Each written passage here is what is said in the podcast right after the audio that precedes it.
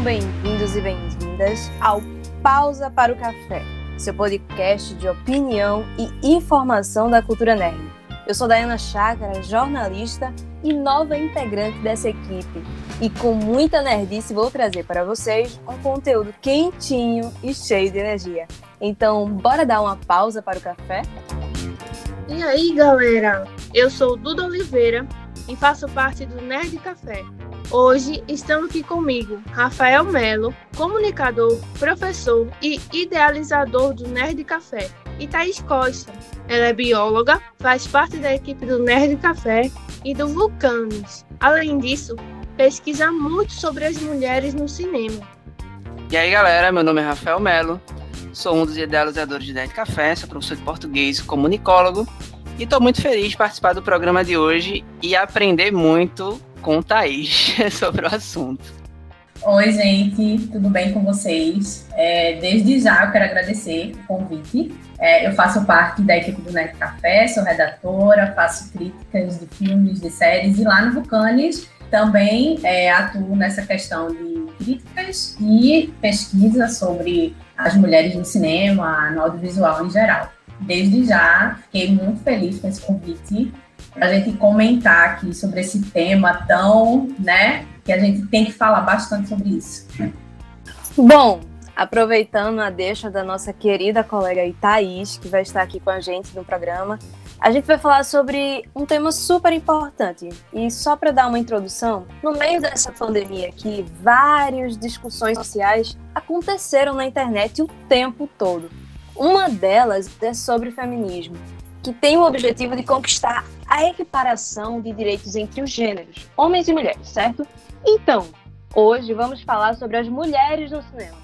Apesar de já termos visto vários avanços aí no meio da cultura pop, a representatividade da mulher no cinema ainda é uma problemática. Como será que ela anda sendo mostrada na sétima arte? Se liga, que é sobre esse e outros assuntos que vamos conversar hoje. Segundo o relatório It's a Men's Celluloid World do Centro de Estudo das Mulheres na Televisão e no Cinema da Universidade de San Diego, em 2019, cerca de 40% dos 100 filmes de grande bilheteria tiveram mulheres como protagonistas e, em 58%, foram os homens quem protagonizaram.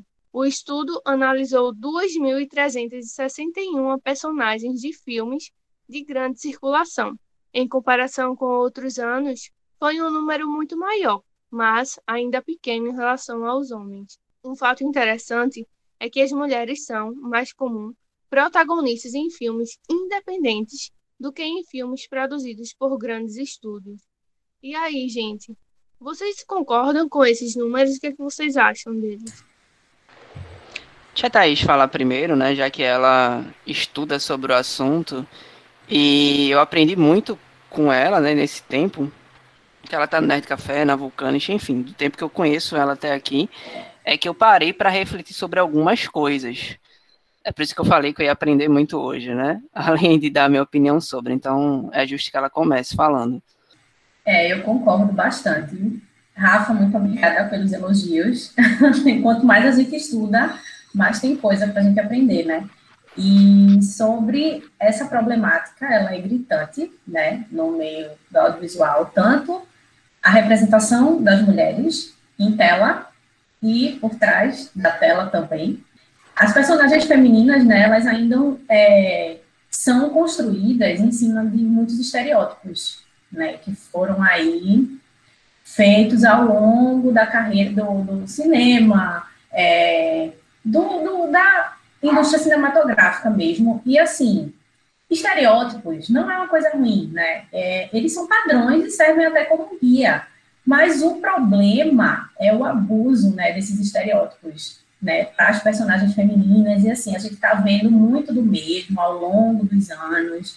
É, e tá na hora de mudar isso, sabe? Já está muito cansativo, né? Eu acho que hoje em dia tem alguns filmes que tentam modificar essa estatística, é, trazendo personagens protagonistas femininas é, mais complexas, que levantem discussões, que levantem reflexões, que sejam cheias tomadas, mas ainda é uma, um número inferior que a gente né, queria que tivesse sendo apresentado hoje, porque, querendo ou não, é, eles usam e abusam desses estereótipos, né? O mais conhecido é a mulher na geladeira, síndrome de Trinity, né? A Manic Pixie Dream Girl. E aí elas acabam servindo, né, como muleta, nada mais do que isso, para alavancar a narrativa do personagem masculino, né?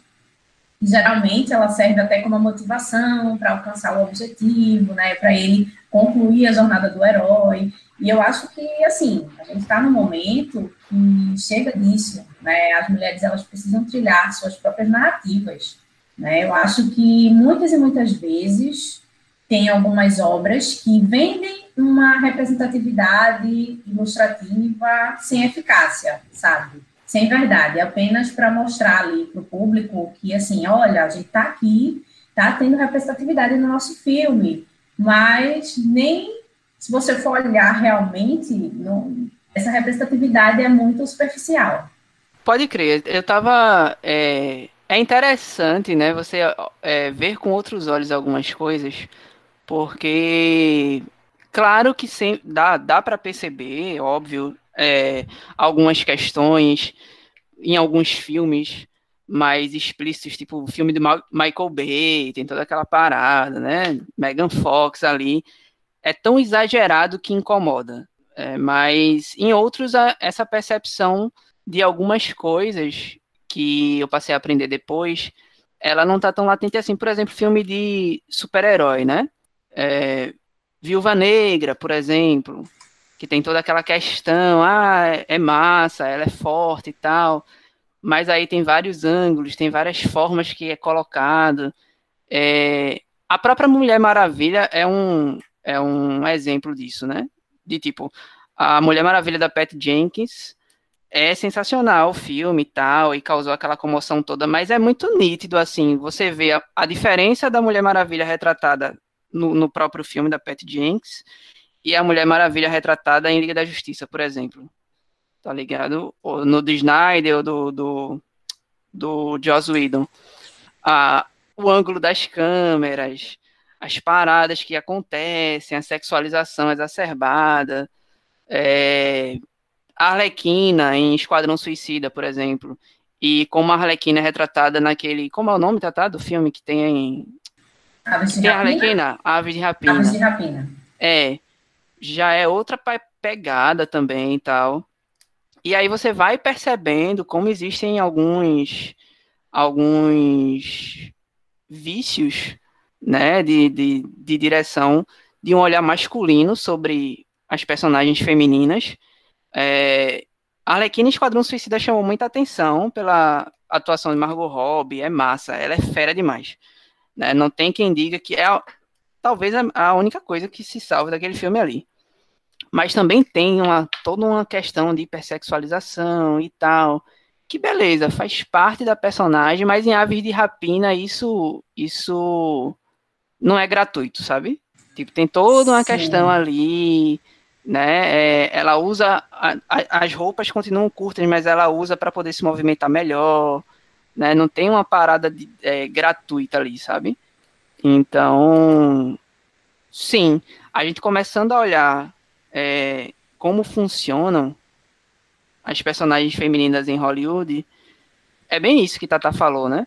Eu lembro de algumas, Thaís pode me corrigir aí se ela se eu tiver errado, mas tipo, é, tem a Ripley, eu acho uma personagem muito boa de cinema, uma personagem feminina, é, é Ripley, né? De Alien? Ou eu tô sim, enganado? Sim. sim. Ao menos na minha visão, na, da época, né? Que faz tempo que eu não assisto Alien. Eu acho ela uma personagem muito forte, eu acho Sarah Connor uma, uma boa representação, mas são bem fora da curva, assim.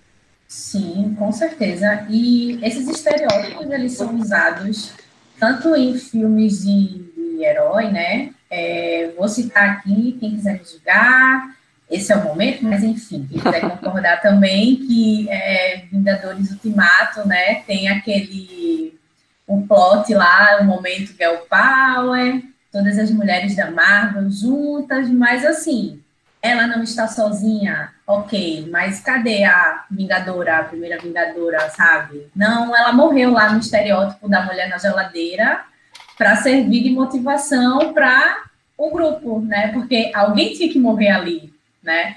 E foi justamente ela. E eu super concordo com o Rafa nessa questão da, da Arlequina, né? Porque no Aves de Rapina é feita uma desconstrução total, assim, da personagem dela, né? Tentam desvincular ela bastante da figura masculina ali do, do Coringa, né? Aquele Coringa tenebroso lá do Jared Leto. Mas, e é um filme que também ele dialoga com algumas questões de feminicídio, de abuso, né? E as personagens são bem fortes, apesar das pessoas terem criticado bastante o filme. Eu gostei, né? e o filme também é dirigido por uma mulher, é dirigido pela Cat Mian. E foi um filme que deu muita bilheteria, né, no ano passado. Eu achei bem massa também. Eu achei bem ele diferente. foi lançado, ele foi lançado um pouquinho antes aí do período da pandemia, né? E eu achei, eu achei que eles tiveram sucesso nisso, mas é essa questão do, das personagens são poucas assim que a gente vê que são fortes, né? Eu gosto muito da do Kill Bill, é, até filmes mais, digamos assim, que a galera considera um pouco cult, também cai no estereótipo, não é só o filme de herói, sabe? O 500 Dias com Ela, que as pessoas gostam muito da comédia romântica, é, o, a Summer, né, que é a Zoe de Chanel, ela cai ali no Maniac Pixie Dream Girl, que é aquela menina dos sonhos e tudo mais. E também a Brilho Eterno de uma Mente Sem Lembranças, com a... Eu agora me esqueci. Mas... Joe Barrymore.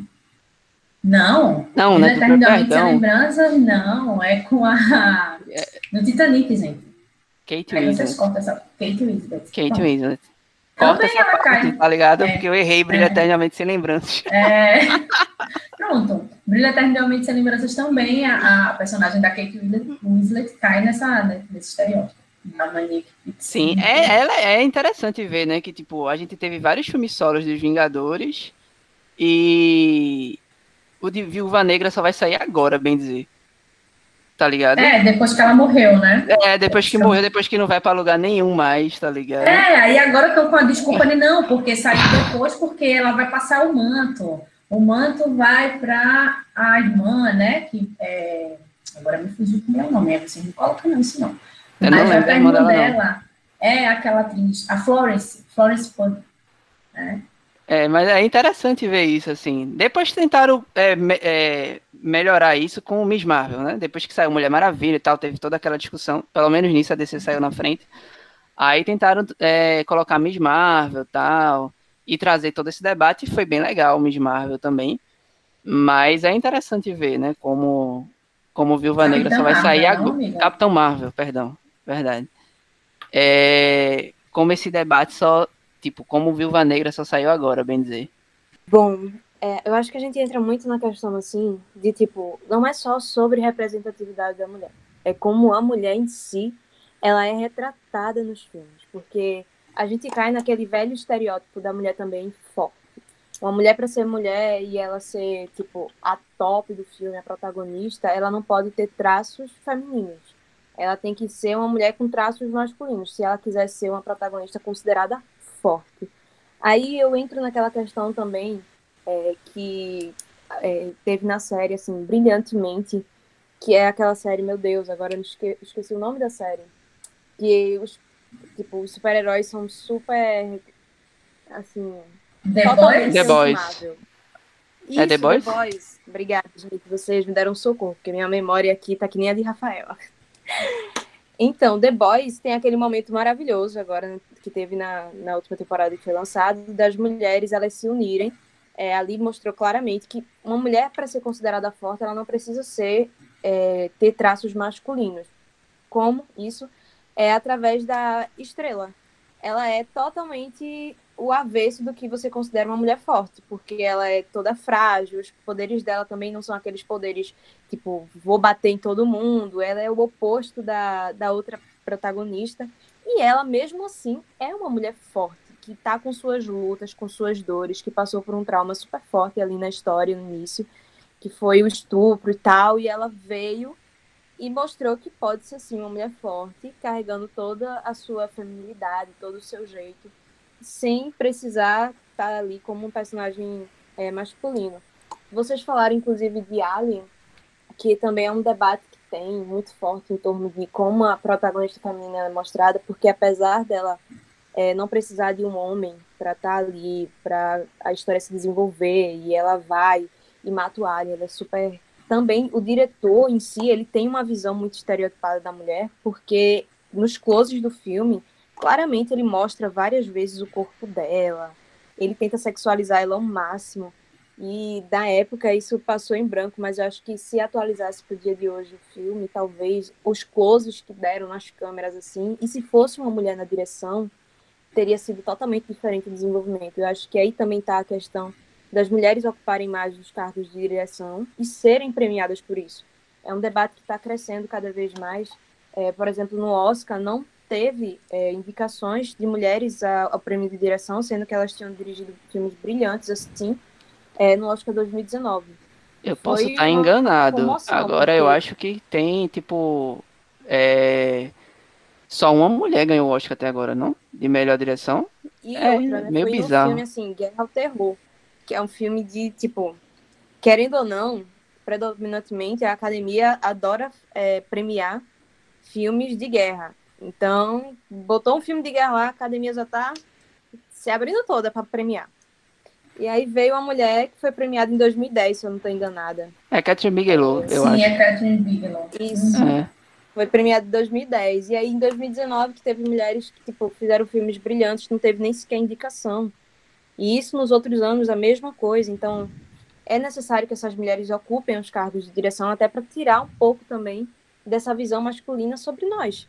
Porque como é que você quer retratar uma mulher no cinema baseado na visão de um homem que muitas vezes teve uma criação é, voltada totalmente para para nossa sociedade machista e para uma visão totalmente deturpada do que é ser feminino ou do que é ser uma mulher. É isso que às vezes a gente não entende, eu acho, sabe, é, Diana? E é importante, por exemplo, ouvir quando vocês falam, ouvir Thaís, ouvir você, ouvir quando as pessoas é, explicam sobre isso, porque às vezes a gente acha normal alguns padrões, ou a gente não reflete sobre isso, porque nós fomos criados assim sabe? É. Então, tipo, eu nunca tinha refletido sobre é, o ângulo da, de, da câmera de algumas coisas. A não ser, tipo, com, em filmes muito explícitos, feito, feito eu falei lá, né, de Michael Bay, que é muito escrachado. Mas, tipo, sobre como é retratado, porque a gente tem um estereótipo, às vezes, na maioria das vezes, né, na cabeça, do que é o feminino e tal. E nem para pra refletir sobre isso, sabe? Então, é bem como tu disse, assim, é extremamente importante ter uma mulher na direção, ter pessoas falando sobre isso, ter pessoas se incomodando com isso, ou abrindo os olhos e ensinando, porque senão às vezes a gente nem se dá conta, sabe? Eu até lembrei da. Um grande exemplo disso é a Princesa Leia, né? Star Wars. E ela é uma baita personagem, tem um potencial incrível, mas ela fica ali na sombra do, do irmão, do, depois do, do Anakin, enfim. Eu acho que, mas assim, ao mesmo tempo, eu tenho uma visão até otimista, sabe? Isso aí vai melhorar. É, o que é que a gente pode falar da Furiosa, de Mad Max? Sabe? Uma baita personagem. Né? Demais. Então, assim, aos poucos vai aparecendo. Só que a gente quer cada vez mais que se aproxime da nossa realidade, né? Porque ainda está muito longe disso. Sim, Não, sim. Furiosa, sim, é um personagem fora da curva totalmente. Nossa, quando eu assisti aquele filme pela primeira vez, eu ainda lembro. Eu vibrei do início ao fim, porque ali eu vi realmente a, o retrato de uma mulher eh, que eu posso considerar que é uma mulher forte, mas ela não é forte porque ela tem características de um personagem masculino. Não, ela é forte porque ela é forte com as dores, com os ressentimentos, com os problemas dela. Ela luta do jeito dela, ela não precisa do personagem masculino, nem no início, nem no fim, nem no meio. Ali o, o, o personagem feminino ele é top. E o, o cara que tá com ela, ele simplesmente tá ali, acho que mais como um, um, um, um sei lá, talvez um, um agrado para os fãs da, da franquia antiga. Pode crer que eu, é, o, é o filme que eu tava assistindo na época é, super empolgadaço, assim, achei o filme massa. Mas eu lembro que eu falei assim, meu irmão, o filme se chama Mad Max, mas o filme é de, é de o filme é de Furiosa, tá ligado? Não é, é de Max, na real, assim. Exatamente. Que foi, ela conseguiu roubar totalmente o, o protagonismo dele, tá ligado? Isso, e tipo, ela, ali o filme, ele traz, eu acho isso brilhantemente, uma discussão sobre sororidade, a união entre as mulheres, o apoio, é, como as mulheres elas têm uma visão do mundo, as dores que elas sofrem devido ao, ao machismo e tudo. Tipo, e o filme traz todas essas discussões sem precisar, tipo, jogar isso tudo na cara. Sem Ele precisar verbalizar. É, sem precisar verbalizar algumas coisas, é verdade. Exato. E, tipo, ela é uma atriz sensacional, né? Exato. A personagem foi escrita de forma muito forte, ela Eu não sei nem se foi de propósito essa, que ela, tipo, que o diretor queria que ela roubasse o protagonismo, mas acabou sendo, né? E que bom, porque é um filmaço. Exatamente. Vocês até falaram um pouco também sobre a questão da DC, da Marvel, é, que a Marvel ela demorou muito mais para colocar personagens femininos, e a gente tem aí a problemática da Viúva Negra, que agora é que ganhou um filme de origem, sendo que já está tipo, muito avançada a história. Depois de 10 anos de Marvel, é que a mulher ganhou finalmente o, o filme dela. Mas aí a gente, se a gente olhar para o passado também, a gente também tem esse preconceito, eu acho que no mundo geek, é, no mundo nerd no geral, dos fãs de história em quadrinho de comprar histórias de mulheres como protagonistas em filmes de super-herói. A gente teve aí é, o caso, se eu não estou enganada, é, da Mulher Gato, que foi um fracasso de bilheteria é, lá há muito tempo atrás. Então, isso tudo gerou um, mas o filme receio, é ruim real, né? É, gerou um receio em Hollywood de lançar mulheres como protagonistas em filmes de super-herói, com medo do público, porque eles acreditam que o público que consome esse tipo de coisa é maioria masculino. E isso é uma balela, né? Porque as mulheres consomem esse conteúdo, mas eles não enxergavam esse mercado. E aí veio Mulher Maravilha e quebrou esses, esses paradigmas.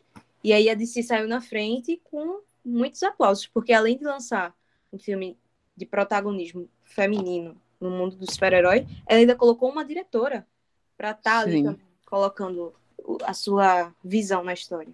Essa visão, eu, eu creio que essa é uma visão muito de do, da, da, desse universo dos quadrinhos, sabe? É, é uma visão bem machista, porque o universo dos quadrinhos é assim, na real. Eu lembro que, tipo, década de 90, principalmente, que Jim Lee, que é um, um dos maiores desenhistas, né, de quadrinhos da história, ele revolucionou com os X-Men. E o traço dele revolucionou e tipo, padronizou todas as histórias em quadrinhos, era uma galera super musculosa, assim, com a, uma anatomia totalmente fora do, do, do, normal, umas mulheres hipersexualizadas, e aí criou toda uma indústria, né, criou até uma editora à parte na época, que colocavam esses personagens, e as mulheres hipersexualizadas, os caras monstrãos, assim. Então, então eu acho que isso vem muito daí, sabe? Essa questão, inclusive, da, da títulos com super-heroínas. Eu acho que eu não, não, não tenho dados sobre isso, posso até trazer depois em outro programa, mas eu creio que Mulher Maravilha é algo totalmente à parte, assim, de ter um título só dela durante anos, sabe? Eu lembro de poucas super-heroínas que tem um título de quadrinhos só dela durante, durante anos, assim, fazendo sucesso que é um público extremamente machista, na real. Agora a gente tem vários, né? É, tipo, Miss Marvel, tem, tem várias personagens. É, e a gente também tem a renovação agora, né, dos personagens. Por Sim. exemplo, agora a gente tem o Homem-Aranha Negro, aí a gente tem a Mulher-Aranha, ou seja, esses personagens foram se renovando justamente porque eles não atendiam a maioria da população. Mas a gente tem essa falha, né? Porque as personagens mulheres, elas sempre eram usadas como é, muletas nas histórias para os homens, o que é muito ruim, porque aí você coloca esse público que consome, adolescente, pré-adolescente e agora um público mais adulto, você coloca a mulher naquela faixa de tipo, ah, ela é sempre abaixo do homem. E você está ensinando aquilo ali de forma indireta. Você só está reforçando mais ainda o que a sociedade já pensa. É engraçado que as mulheres sempre consumiram quadrinhos, né? E tipo, mas na época não não existia essa representatividade, sabe? Aí tipo começou a ter essa movimentação e, e as reivindicações e as discussões, aí a indústria civil forçada a mudar em muita coisa. É exatamente, e o reflexo dessa mudança também é de respeito a quem está por trás, né? Porque é, o número de mulheres na direção, na produção de filmes de heróis está crescendo cada vez mais, né? É, um exemplo mesmo é o filme Os Eternos, que vai sair. Ele também é dirigido por mulher, né? Ele é dirigido pela Zhao, que também está aí arrasando com Nomadland. É, o, o, próprio Viúva Negra, né? Ele é dirigido pela Kate Shortland. E também o, a Nia da Costa, que foi aí escalada para dirigir o Capitã Marvel 2, né? Inclusive, ela vai ser a primeira diretora negra aí a tá de frente de um projeto aí de, de, de um filme da Marvel. Então, isso reflete também essa mudança, né? Essa visão de mundo aí se alterando, que antes tarde do que nunca, mas que a gente tem que ficar de olho aberto mesmo e questionar e discutir sobre essas questões, né? É, eu acho que a indústria em si, ela percebeu o potencial que tem um filme bom feito realmente por mãos que entendem daquilo. A gente tem um exemplo aí, fugindo assim um pouco do assunto, mas ainda dentro da questão de representatividade, de Pantera Negra, que eu acho que se tivesse é, dirigido por uma pessoa branca, não teria tido o, toda a representatividade, toda a importância que o filme tem.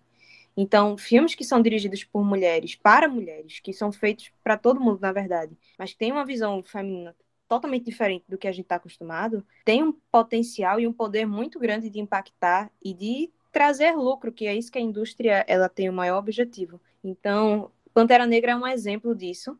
Ele veio e quebrou barreiras, e eu acredito que Mulher Maravilha também fez a mesma coisa com a sua direção.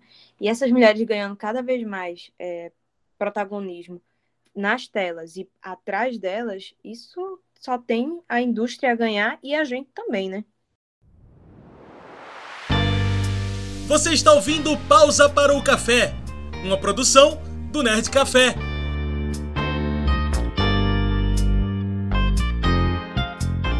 E além da questão de ser protagonista, também tem o tempo de tela das personagens nos filmes. Eu trouxe um exemplo que mostra esse cenário. A Viúva Negra e o Capitão América fazem parte do grupo Vingadores da Marvel, certo? Então vocês já pararam para pensar como o tempo de tela deles podem ser muito diferentes nos filmes dos Vingadores? Olha, eu vou detalhar um pouco para vocês. Em Vingadores Guerra Infinita, a Viúva Negra só tem 4 minutos e 11 segundos de tela. Já o Capitão América tem 35, ou seja, 24 minutos a mais que a personagem feminina. Esse é um filme que tem muitas mulheres, mas que a maioria não tem tempo de tela para desenvolver. O tempo total que as mulheres ocupam na tela é de 38 minutos e 17 segundos. Só um pouquinho a mais do que um único personagem masculino. Não basta ter personagens representativos, é necessário dar voz e tempo para desenvolvimento deles. O que vocês acham disso? É aquela problemática, né, que a gente já veio comentando aí desde o início, e como eu até citei, é uma representatividade ilustrativa, porém sem eficácia, sem verdade, sabe? É uma representatividade superficial para dizer para o público, porque o público está cada vez mais reivindicando essa pauta, e aí eles fazem, olha, aqui está tendo representatividade, como eu já citei aqui também, a cena lá Girl Power do Vingadores do Ultimato. É basicamente isso, né? Eu acho que a gente quer, sim, é, protagonistas que sejam donas e que guiem suas próprias histórias, né? E chega de superficialidade. Pois é, é bem isso que Thaís falou. O caso de Viúva Negra, para mim, né? Que acompanham super-heróis e tal, é o mais emblemático, né? Ela tá ali desde o começo, ela é fundamental para a história, ela chama, chamou a atenção da galera tanto quanto alguns outros personagens. No início, ela fazia até mais sucesso do que o próprio Capitão América, que demorou um pouquinho para o Steve Rogers do, do Chris lá, do Chris Evans funcionar, real mesmo. Mas ela era sempre a coadjuvante de luxo ali, para fazer uma cena, fazer um overact ali, uma luta legal, é, mostrar a sexualidade ali, a sensualidade de Scarlett e tal. E isso se isso perpassa por toda a discussão que a gente teve, na real, né? De, de, tudo que a gente falou até agora, de como as mulheres eram colocadas como, ah, pronto, vamos colocar uma mulher aqui, né? para representar a galera, vamos colocar essa cena aqui, como Thaís falou, e não é natural, não é fluido, né? faltava re, uma, realmente uma representatividade de fato. A gente vê a diferença né, da, da, do próprio filme lá de Mulher Maravilha, com Gal Gadot, que trouxe cenas memoráveis, porque aprofundou a personagem, aprofundou os sentimentos, aprofundou a história, né, aprofundou tudo ali, trouxe uma outra visão.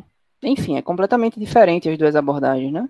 Pois é, e tipo, o que me, me, me chateia muito na Marvel, assim, em relação à a, a Viúva Negra, ela, além dela não ter ganhado um filme de introdução como todos eles no início, sendo que ela faz parte do grupo inicial dos Vingadores, é também que muitas vezes ela era usada, além de ser sexualizada, ela era usada como par romântico, às vezes muito forçado de determinados personagens. Talvez para forçar um tempo de tela maior para ela, ou talvez simplesmente para dar mais uma profundidade, sendo que não tinha porquê, já que a personagem poderia ter sido desenvolvida como qualquer outro, sem precisar de um par romântico. E ela era usada assim, como uma muleta em alguns momentos, e isso só faz ela, sei lá, uma bucha de canhão, digamos assim, que era aquela primeira personagem que eles tentaram desenvolver de alguma forma.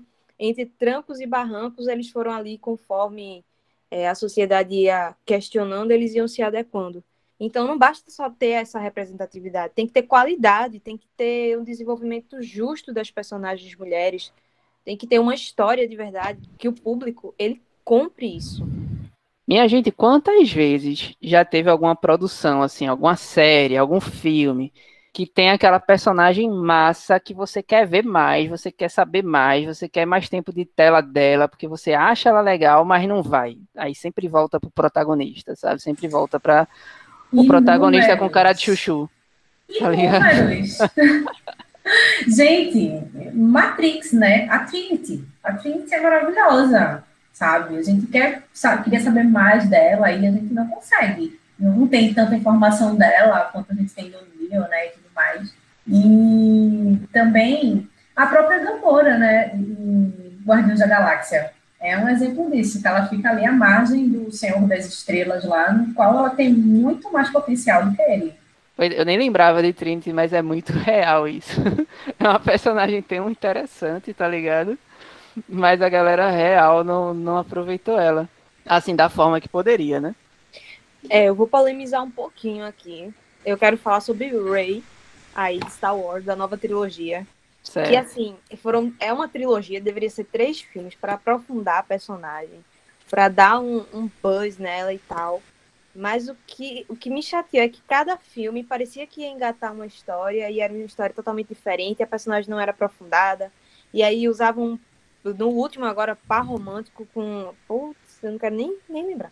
Mas enfim. Nossa, foi sofrido. Isso Cara, foi é sofrido. sofrido. Porque é uma mulher na frente de uma saga que por anos foi criticada por não dar destaque a mulheres, por usar as mulheres de forma sexualizada. Quem não lembra aí da Princesa Leia de biquíni? Meu Deus enfim. E tipo, aí vem a mulher como protagonista de uma trilogia e a galera força um par romântico, aí força personagem para um lado, força personagem para o outro. Pior que acaba... força, um par, força um par romântico que ninguém queria, tá ligado? Exatamente. Isso é o pior de Exatamente. tudo. Tipo, ela não precisava disso. Ela tinha, tipo, mil possibilidades ali e forçou de uma forma que ficou, assim, extremamente horrível o final da saga. E o pior de tudo é que você acaba criando mais empatia por, pelo antagonista, porque pelo menos, de certa forma, a história dele foi um pouquinho melhor desenvolvida e tem muito, muita brecha ali, que a escolinha do, do Luke e tal, para ser desenvolvido, muita coisa, do que pela própria personagem mulher. Isso me chateia. Quando você Acho... finalmente toma a decisão de colocar uma mulher como personagem feminina e joga ela no lixo. A escolinha do Luke foi ótima, né? tipo escolinha do professor Raimundo. Mas real, assim, o pior é que, tipo, Ray é tão carismática, né?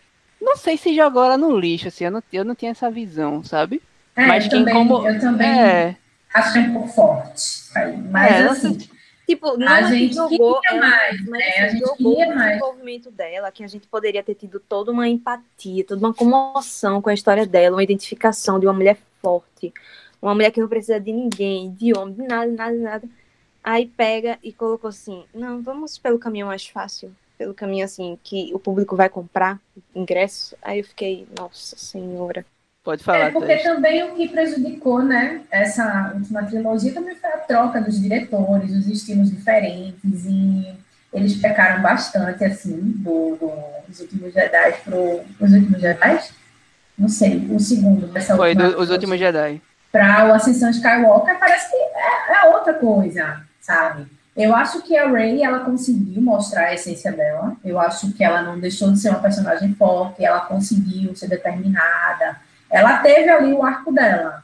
A gente queria algumas coisas diferentes. Eu acho que queriam. Eu acho também que eles pecaram muito na questão da outra personagem que foi inserida, a Rose Tico, né? E simplesmente ela sumiu nesse último é. filme. Ela sumiu. Ela teve um, um, uma super importância no filme anterior, e nesse último ela sumiu completamente, porque ela foi hateada pelos fãs da saga, né? Porque a galera machista, escrota, e ela sofreu represálias com isso, né? E aí, no último filme, vão quase não dão tempo de tela para ela, ela fica quase uma figuração ali. Eu achei isso bem mais gritante do que o casalzinho lá, sabe? Se bem que eu não curti, e acho que também não precisava.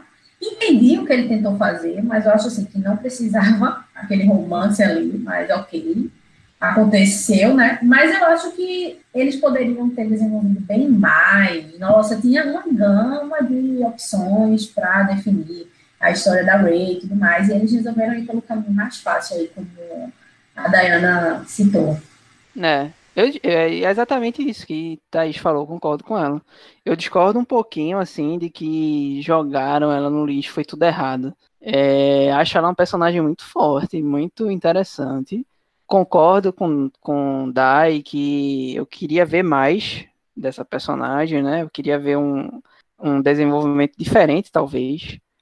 É, acho que o par romântico prejudicou os dois, na real, assim. Prejudicou tanto o desenvolvimento de Ray quanto de, de do, do vilão lá, né? Mas, assim, do Adam Drive. Esqueci até o nome do o Kylo, Kylo, Kylo Ren. É. Sabe, eu acho, eu acho que eu me frustrei um pouco, porque eu esperava é, em Star Wars, agora a nova trilogia, o que eu vi, por exemplo, em Mandalorian, que eu vi ali a Sokatano, putz, ali sim, velho. Ali eu disse, pronto, é uma personagem feminina muito bem representada. Eu já sou fã dela desde do, dos desenhos e tal. Então, quando eu vi ela ali, e eu vi a representação e eu vi o episódio em si, eu digo, pô, era isso que deveria ter, sabe, na, na trilogia. Saquei. Não posso opinar porque eu não conheço os desenhos, não assisti ainda Mandalorian. Ai, amei The Mandalorian, amei. E quando ela aparece, assim, foi um surto coletivo, né? Mas eu acredito, eles estão tentando, eu acho que eles estão tentando um pouquinho se redimir nessas novas séries aí da Disney, né? Nos desenhos também, né? Em Clone Wars, tudo mais, é, é diferente a abordagem, é diferente. Bem, né? Então conversamos sobre as personagens mulheres que são estereotipadas, as personagens que não são aquelas que gostaríamos de conhecer melhor, já que elas não foram bem desenvolvidas no filme, tanto de Star Wars como da Marvel e vários outros seria bom também a gente falar sobre as mulheres que comandam as produções de um filme, que ajudam o filme a ganhar vida nas telonas. Em Hollywood, 21% das 250 maiores produções tiveram mulheres trabalhando atrás das câmeras, nos mais diversos cargos. 13% como diretoras e 19% como redatora. Já no Brasil, as mulheres foram responsáveis pela direção de 22% dos títulos lançados em salas de cinema comercial em 2018. Aos poucos, as mulheres estão ocupando seu lugar de direito na produção cinematográfica. Aqui no nosso país, temos muitas diretoras buscando mostrar seus talentos em um filme, mas ainda falta muito para elas serem maioria na área do cinema brasileiro, assim como são maioria da população. Então, eu queria saber como vocês veem esse cenário atual das mulheres nos bastidores dos filmes. Nossa, tenho tanta coisa para falar sobre isso, gente.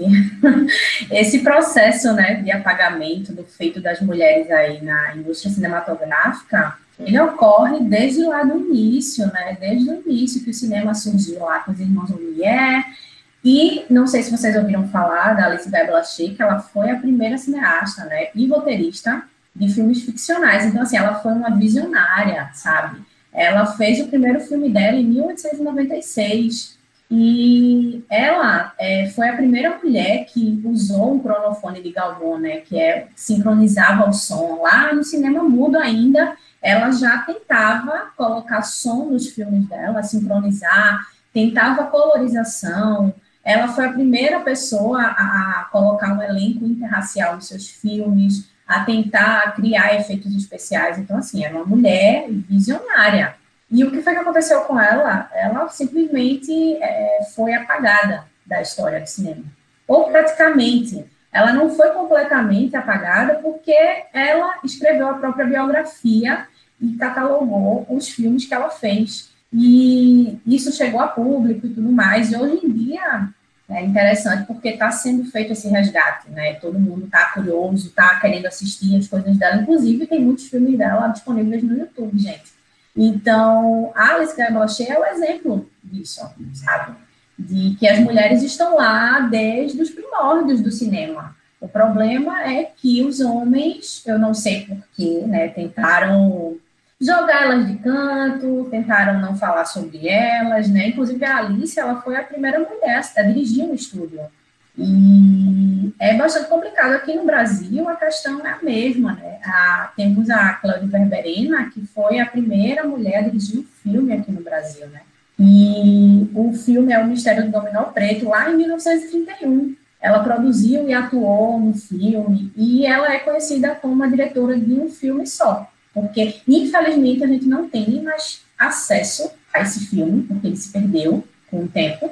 Outro exemplo também é a Carmen Santos, que ela foi cineasta, ela foi a primeira mulher aqui no Brasil conhecida por ter uma produtora de cinema. Ela também foi atriz e a gente não tem como encontrar muitos filmes dela hoje em dia porque se perderam com o tempo. E também eu vou citar aqui rapidinho a Adélia Sampaio, que foi a primeira cineasta negra aqui do nosso país né? Ela estreou como diretora lá em 79, ela já trabalhava nos bastidores, e aí ela dirigiu o curta-metragem Denúncia Vazia, e depois o longa dela, O Amor Maldito, em 84, que inclusive é um filme sobre amor lésbico, enquanto que no Brasil nem tinha filmes sobre isso, tinha mais a pornô chanchada, mas enfim, é outra questão. Então, assim, hoje em dia isso está crescendo? Está crescendo o número de mulheres na direção, na produção, mas já era para estar há muito tempo, né? As mulheres, desde lá de trás, as mulheres fazem muito, as mulheres atuam muito no audiovisual. E não sei porquê, com o tempo as pessoas vão esquecendo, elas não vão tendo reconhecimento, né?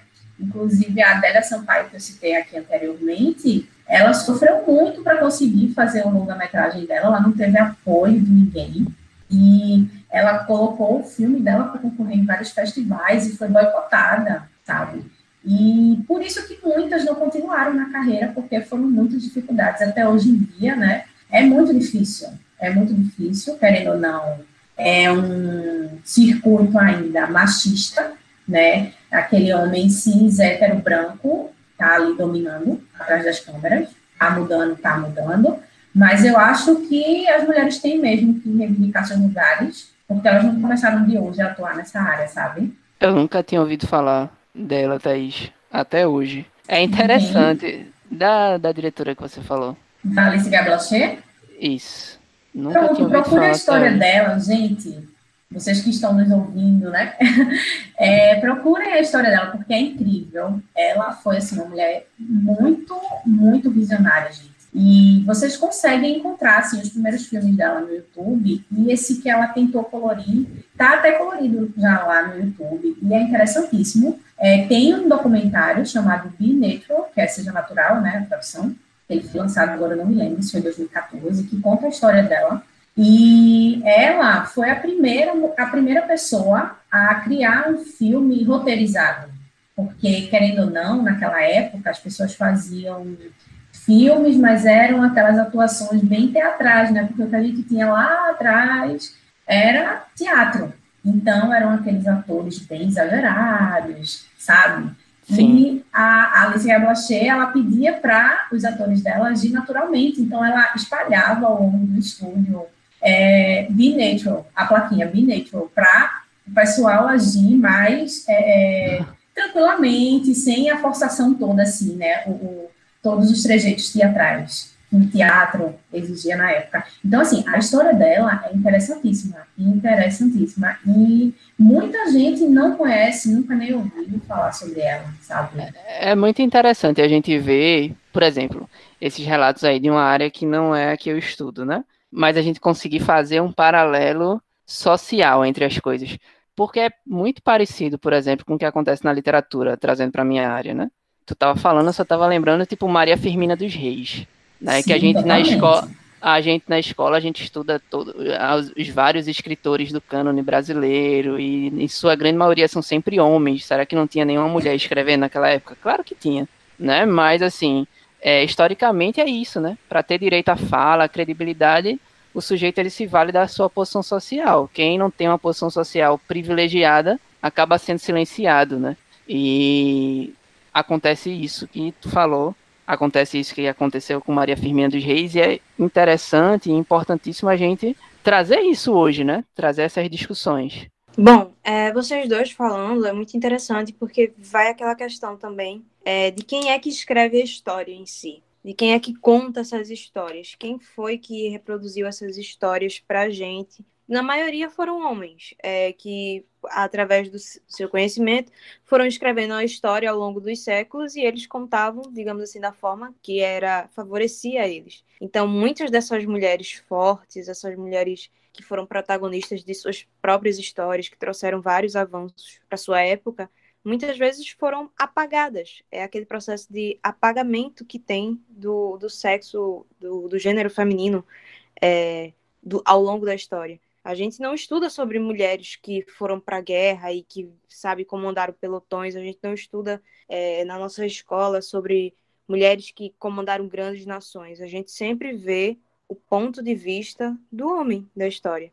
Então, a gente trazendo para os nossos dias atuais o fato de uma mulher, é, das diretoras, não serem indicadas ao, ao Mosca, não ganharem premiações, é também esse processo de apagamento, porque é você não reconhecer o trabalho, é você não querer que aquilo ali seja registrado na história. E daqui a 10, 15 anos, talvez aquele filme, mesmo que muita gente assista, que muita gente goste, que muita gente curta, não vai saber quem é aquele diretor, a que está por trás, aquela diretora. E, querendo ou não, você ganhar uma premiação, você ganhar um Oscar, é muito significativo, porque muita gente diz assim, ah, eu vou assistir esse filme porque ele tem três indicações, ou ele ganhou três Oscars, ou ele ganhou não sei quantos Oscars. Muita gente faz isso, muita gente assiste filmes depois de anos e anos porque aquele filme ganhou alguma premiação. E aí você não reconhecer o trabalho dessa mulher, você querer que ela seja, de certa forma, apagada. Talvez eles não consigam isso porque agora nós temos várias formas, tecnologias, nós batalhamos por isso, né? Como essa diretora que Thaís ela citou, essa diretora ela teve a expertise de ir ali e guardar todo o seu material, de registrar tudo, porque ela sabia que ela ia sofrer esse processo de apagamento. Então, hoje a gente, talvez as diretoras não sofram tanto, porque a gente não tem só a voz da diretora, a gente tem a voz de várias mulheres que estão por essa diretora, que reconhecem o trabalho dela, que vão atrás, e muita gente que está ali. Mas ao longo da história, a gente só vê o ponto de vista assim masculino de tudo. São as pessoas que contam pra gente. A gente não ou não escuta falar sobre as esposas das pessoas, sobre as mulheres que foram para a guerra. Raramente uma outra mulher se sobressai. Então, é isso assim. Porque eu fui estudar, né, antes de, de gravar com vocês, eu fui dar uma olhada, uma pesquisada, e, tipo, eu achei bizarro, por isso que eu perguntei se era verdade, que, tipo, uma mulher, uma diretora ganhou Oscar na história. Sim. Como é que pode, tá ligado? É, é muito estranho você uhum. perceber isso, né? É. Tipo, eu fui olhar que a, a diretora de Frozen é a primeira mulher a dirigir uma animação da Disney também. Tipo, é muito bizarro você perceber essas coisas, sabe? Que sem essas discussões, sem esses debates, a gente não nunca quer ficar sabendo. Sim, com certeza. E assim, né, nos bastidores, nesses trabalhos, assim, no trabalho do, é, cinematográfico em si, não só na direção, as mulheres eram mais é, confiadas a trabalhar na parte da montagem e edição. Tem muitas mulheres incríveis como montadoras, e assim, desde os primeiros anos do cinema, né? E elas foram fundamentais, assim, para esse desenvolvimento da área. E é, é o, a categoria que as mulheres são mais premiadas, assim, no Oscar, na parte de montagem. É, eu posso destacar aqui a Thelma Shoemaker, que ela dirigiu Toro Indomável, que foi o primeiro filme que ela dirigiu do Scorsese, e de lá para cá ela é, é, montou, né, no caso, ela, ela montou vários filmes dele, e ela já tem três Oscars, né, inclusive esse, o Toro Indomável, tem do Aviador, tem Os Infiltrados, a gente também pode citar aí mulheres montadoras no Star Wars, Despertar da Força, tem o Extraterrestre, é, Encontros e Desencontros, o filme lá da Sofia Coppola. Então, assim, tem muitos filmes, até o Que Horas Ela Volta aqui, brasileiro, que eu amo esse filme, né, da Ana Muller, é, foi montagem de uma mulher. Então, assim, antes, eles, eles colocavam uma mulher para parte da montagem, né? E hoje em dia é, é uma da, das categorias que mais elas são indicadas ao Oscar. Mas a gente também quer mulheres sendo indicadas na direção né? Eu acho que só na montagem, na montagem é super relevante, porque é um trabalho incrível, é, mas a gente também quer na direção. Sim, sim. É, quais são as diretoras que tu mais gosta, Thaís? Nossa, tem tantas. Só eu uma curiosidade minha. Eu gosto da Agnes Varda, né? Eu gosto é, da Sofia Coppola. Gosto, atualmente, eu sou bem fã, assim, da Celina Siama, que, é, que fez o retrato de uma jovem chamas. Eu gosto da Ava do Bernay. Aqui no Brasil, eu gosto da Laís Bodansky, da Renata Pinheiro, daqui de Recife, que ela é maravilhosa. Que ela fez aquele filme Paz com Amor e Barulho. É, eu gosto da Denise Duzzy, Erkwan, Erkwan, eu não sei como ela, ela assim, como se pronuncia, porque é turco, ela é turca. É, eu gosto da Cláudia Alhosa, eu gosto da Lucrécia Martel, gente, eu gosto de tantas, assim, nossa. e tem mais, que agora eu não estou lembrando, mas enfim. Sim, sim. Tem as irmãs Wachowski, né, que são... Sim, também gosto demais. Que fizeram gosto. história e tal. É. Apesar que tem um filme bem, bem estranho, que eu não consegui, não consegui entender algumas coisas, mas fizeram Matrix e Sense8, então moram no meu coração. Sim, sim. Mas tem um, eu gosto de Sofia Coppola também, Vici. Gosto eu bastante. Gosto demais. Encontros e desencontros, eu adoro aquele filme. É, puxando o, o fato de muita gente, você, Rafael e Dayana, não conhecerem os nomes das diretoras brasileiras e algumas diretoras americanas do mundo. Eu acho que as pessoas não procuram saber sobre isso. Todo mundo sabe os nomes dos diretores brasileiros, alguns, e dos diretores americanos de Hollywood, principalmente. Mas Exatamente. ninguém procura saber é, se existe diretora no seu país. E é tão comum aqui no Brasil. É uma falta de informação mesmo, sabe? Essa informação. As pessoas não procuram saber e nem recebem essa informação de canto nenhum. Porque Sim. não aparece na bolha que, das pessoas, né? As pessoas veem o que elas gostam e acaba ficando na sua bolha. Então, como aquilo não está na sua bolha e não é uma coisa que você geralmente vê, você acaba nunca vendo aquilo, você acaba nunca tendo essa informação. Então, Sim, com certeza. É, Para vocês certeza. terem uma ideia, é, na história do cinema brasileiro, só houveram dois filmes é, feitos por mulheres diretoras que atingiram recorde de bilheteria no Brasil. O primeiro foi em 1946, o filme de Gilda Abreu, é, que foi o filme O Ébrio. O, o, e o segundo foi agora há pouco. É, a minha, minha, minha mãe é uma peça 3, eu acho, que é dirigido por Suzana Garcia. Para vocês terem uma ideia de quantos filmes que as mulheres fazem no Brasil não são tão reconhecidos pela população em geral, somente por pelas pessoas que são da, mesmo da área do cinema.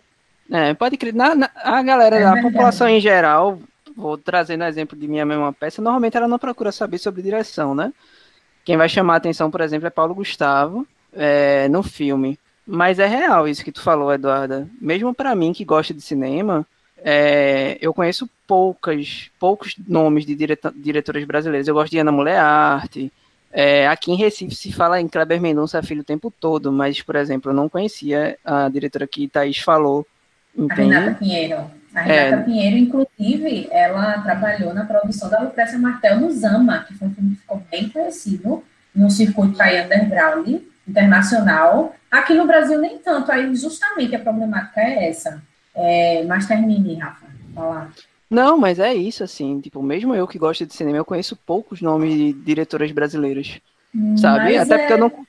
Mas é, é justamente isso até da gente que curte muito cinema, a gente estuda um pouquinho, a gente conversa muito sobre isso, e sempre quando a gente conversa, né, que rola o assunto, ah, qual cineasta que tu gosta, é, quando a gente fala de cinema, já remete a alguns nomes, né, mais conhecidos, e a gente sempre lembra de Scorsese, Tarantino, Kubrick, né, o próprio Christopher Nolan, mas aí, inclusive, foi essa indagação que eu tinha que me fez começar a pesquisar, sabe? Porque sempre eu me perguntei, né, onde é que estão as mulheres que fazem cinema? É, o público em geral, ele nunca consegue lembrar do último filme que andou assistindo, feito por uma mulher, né? Geralmente é assim, tipo, qual foi o último filme, assim, feito por mulher que você viu? Ninguém nunca liga de, de procurar, de querer saber, porque você assiste o filme muitas pessoas não se apegam a querer saber ficha técnica, não é verdade? Quer saber de que se trata o filme, assiste o filme e pronto. Mas eu acho que é interessante para a gente refletir que quando você faz a tá, qual a diretora, assim, tua diretora favorita, aí você começa a tentar puxar lá na mente. E aí termina vindo, acho que querendo ou não, teve uma visibilidade maior do que outras. E aqui no Brasil a gente tem mulheres incríveis, sensacionais, super talentosas. E é isso, sabe? Pois é. É porque aqui no Brasil já é uma dificuldade é, você conseguir distribuir o filme, né? E, tipo, chegar em, em grandes circuitos e tal. Imagino que para diretoras mulheres isso seja mais difícil ainda, né? Na verdade, para todo mundo, né? Já que o Ancine agora parou total depois do. É, pode crer. Atual.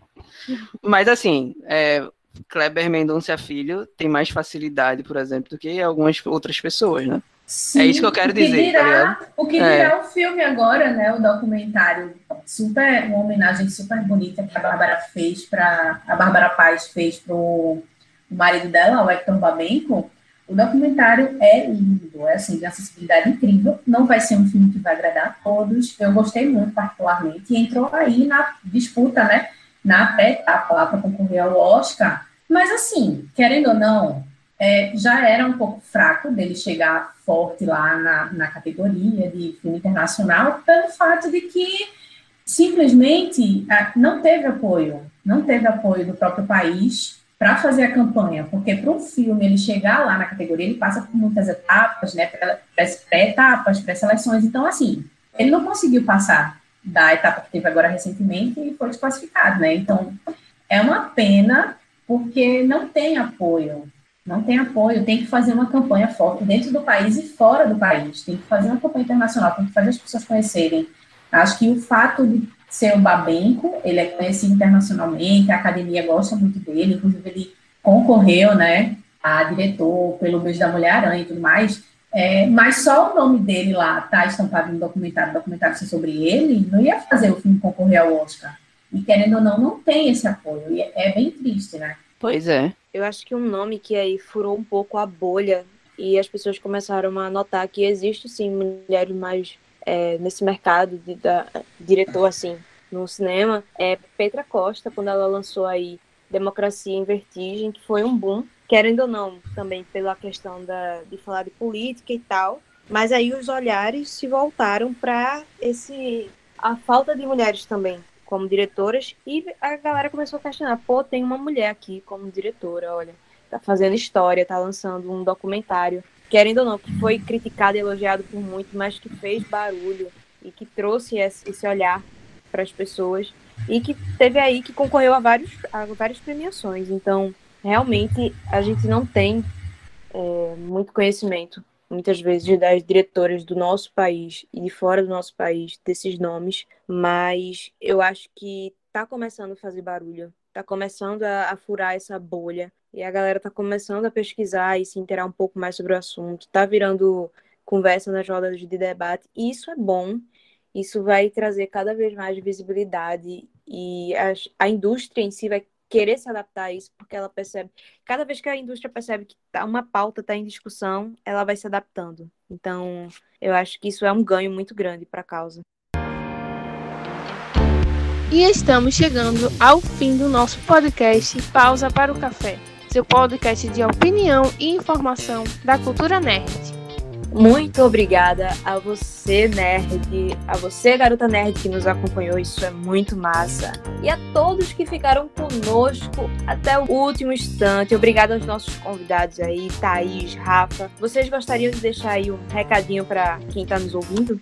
Ah, eu quero agradecer desde já, gente, a, o convite para trocar essa ideia massa com vocês. É um assunto que eu gosto muito de falar, que eu tenho estudado muito ultimamente. Eu, meus textos estão lá no site do Nerd Café, né? Eu escrevi alguns assim sobre esses assuntos, né? Inclusive filmes protagonizados e dirigidos por mulheres, é, mulheres negras no audiovisual brasileiro. Fiz uma lista lá bem bacana. Meu trabalho lá no Vulcanes também é sobre as diretoras. Então, recentemente escrevi um texto para lá sobre esse a, a, toda a, o avanço, né, que já teve da, da representação das mulheres por trás das câmeras no ano de 2020 e por último, eu queria deixar aqui uma indicação, que é um livro que tem ajudado bastante na minha pesquisa, e quem curtiu o papo e quer se informar mais, e quer saber principalmente das mulheres aqui no cinema brasileiro, né, que é um cinema riquíssimo, é, eu vou deixar uma indicação aqui de um livro que se chama Mulheres Atrás das Câmeras, que é As Cineastas Brasileiras de 1930 a 2018, ele foi um livro organizado pela Luísa Luzbarg e Camila Vieira da Silva, e é da editora Estação de Verdade. Então, assim, gente, o livro, ele é incrível, porque ele conta, é, vai desde a, das primeiras cineastas até as atuais, que tem, então, estão com o nome mais em evidência e no circuito e tudo mais. E é isso, gente. Queria agradecer. Obrigada. Foi incrível nossa conversa. Bom, também queria agradecer né, a todos que nos acompanharam até aqui. Agradecer vocês pelo convite para o programa. Aprendi bastante, como sempre aprendo com todos vocês. Foi incrível. Queria convidar vocês a conhecer o Nerd Café, nosso site, nosso Instagram, né? Logo, logo, nosso canal do YouTube de volta. Escutarem, continuarem ouvindo o nosso programa na Rádio Nova FM e nos nossos agregadores de podcast, que vai, esse programa vai estar em todos, né? No Deezer, Spotify, etc. E por fim, só agradecer e muito obrigado a todos. Eu termino com a frase da cineasta belga Agnes Varda, que por sinal é incrível. Se você é curioso, você sempre tem algo a dizer. Sempre luto contra a estupidez, inclusive a minha própria. Roteiro, produção e edição: Diana Chácara e Duda Oliveira. Apoio Nerd Café